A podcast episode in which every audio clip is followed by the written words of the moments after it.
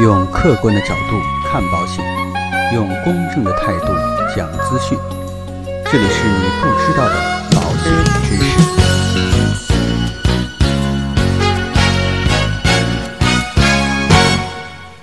好，各位亲爱的朋友们，大家好。今天呢，我们跟大家一起来聊一聊，到底我们国家和这个健康险大国之间啊有哪些差距？我们说啊，保险信保这都已经第三年了，而且呢。新的健康管理办法也已经出台了。虽然说啊，市场上健康险明显有了比较大的发展，但是呢，我们对标发达的国家来说啊，我国的健康险的普及程度依然非常有限。那作为世界第二大经济体的中国，到底我们的健康险和其他国家究竟差了哪些呢？今天啊，就针对这个话题跟大家一起来探讨一下。首先呢，第一点就是因为我们有更好的医疗普及度，让我们的健康险。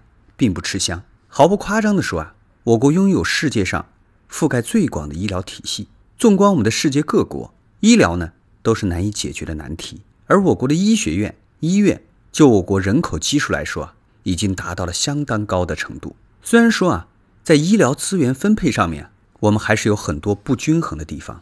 比如说啊，上层的医疗资源主要集中在少数的城市，但是呢，总体的医疗费用并没有和地方。有太大的差别，随之而来的问题啊，就是在医疗体系并不赚钱的情况之下，保险并没有太大的用武之地。虽然说有人会吐槽说看个感冒啊就会花个一千块钱，但是我想说，有可能你去看个肺炎，也就是花两千块钱而已。在我国的市场上，医疗险主要是住院医疗、意外医疗、百万医疗产品占主导，在不考虑重大疾病的情况之下，交三百块钱保一万块钱。看起来呢非常不错，但是谁又会因为一个感冒就天天往医院去跑，而且要办理住院呢？谁又能年年都会得需要住院的疾病呢？而且呢还不会被拒保呢？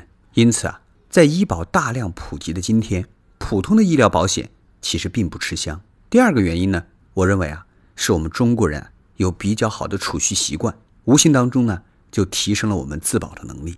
除了刚才我们说的呀，消费者对于普通医疗险。没有刚需，而我国长期以来啊形成的这种储蓄的习惯，也是医疗险很难普及的一个非常重要的原因。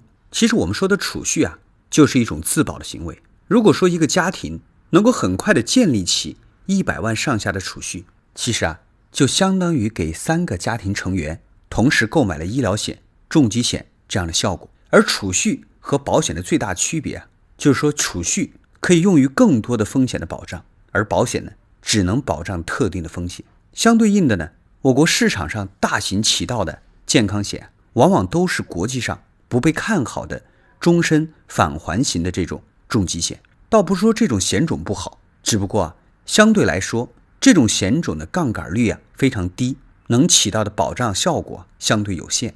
但反过来呢，我们依然能够体会到老百姓念念不忘的自保的愿望。第三个原因呢，我觉得呀。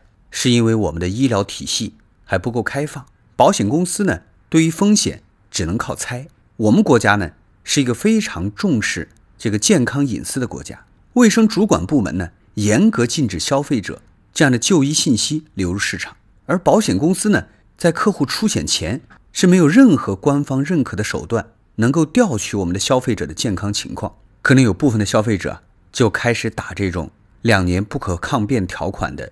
这样的主意了，他就认为啊，我哪怕不如实告知，混两年不也就过去了吗？而近年呢，保险公司啊也不停在产品设计上动脑筋，耍小机灵，创新出很多似是而非的这种保险产品。比如说啊，轻症赔完，中症赔，中症赔完呢，重疾赔，重疾赔完以后呢，还可以再赔，在一遍遍扩大保险责任的同时啊，整体思路其实并没有变，而最终的这个保费。是只增不减，反正政策对于带病投保有利，那怎么办呢？我只好涨点保费来进行减损。那更有所谓聪明的保险公司啊，设计出了六十岁前保额翻番这样的定向型的重疾险，来试图分散理赔的风险。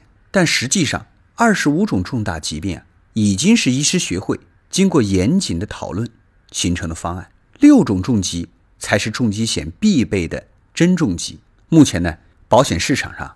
仍然没有出现过保险公司原来宣传的叫“一险在手，幸福无忧的健康险产品。